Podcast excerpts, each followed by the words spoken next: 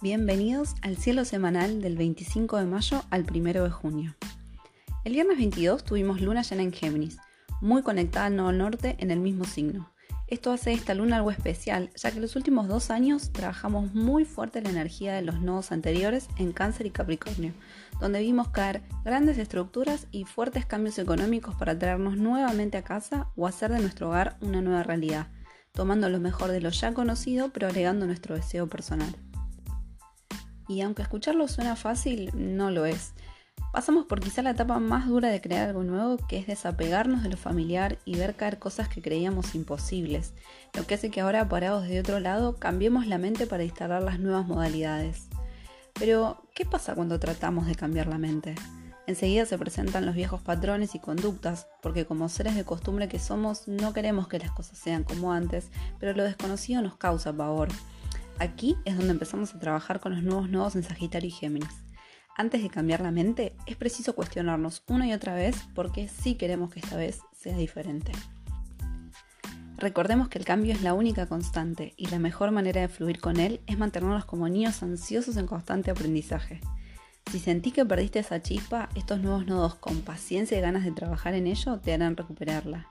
Y en esto recibimos colaboración de los planetas retrógrados, Plutón, que nos conecta con las profundidades de todo esto que venimos trabajando en un 2020 inesperado. Júpiter en Capricornio, que nos hace repensar nuestra idea de abundancia material y emocional. Y la gran Venus retrógrada que toca quizás la más sensible de las fibras de este elemento social. Las relaciones como espejo de la relación conmigo mismo, partiendo de mi nutrición y deseo. Si quieren leer un poquito más sobre esto, pueden ver los posts anteriores en mi cuenta de Instagram.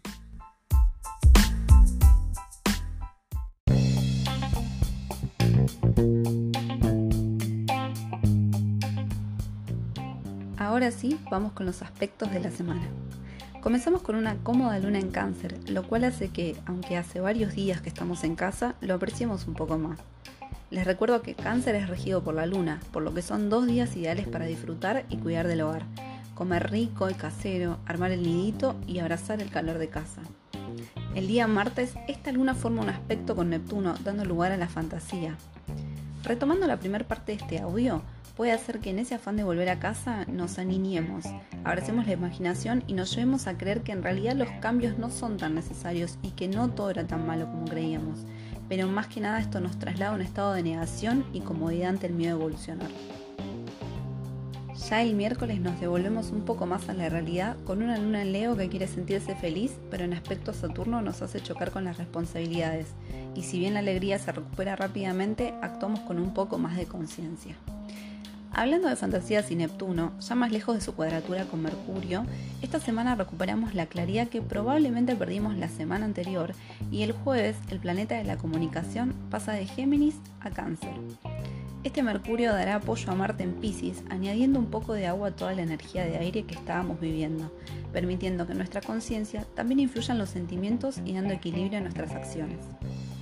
Cerrando el fin de semana, el sábado la luna en Virgo se oponía a Marte y Neptuno, dándonos ganas de hacer todo junto, pero el domingo con la luna en Libra nos tranquilizamos un poco y disfrutamos de compartir con el otro y daremos prioridad a la armonía. Si me permiten un consejo, esta semana es ideal para hacer limpiezas profundas en casa, a nivel físico y energético, ya que la semana que viene comienza la temporada de eclipses, donde volveremos a tener movimientos bastante intensos después de este mayo que nos dio un respiro.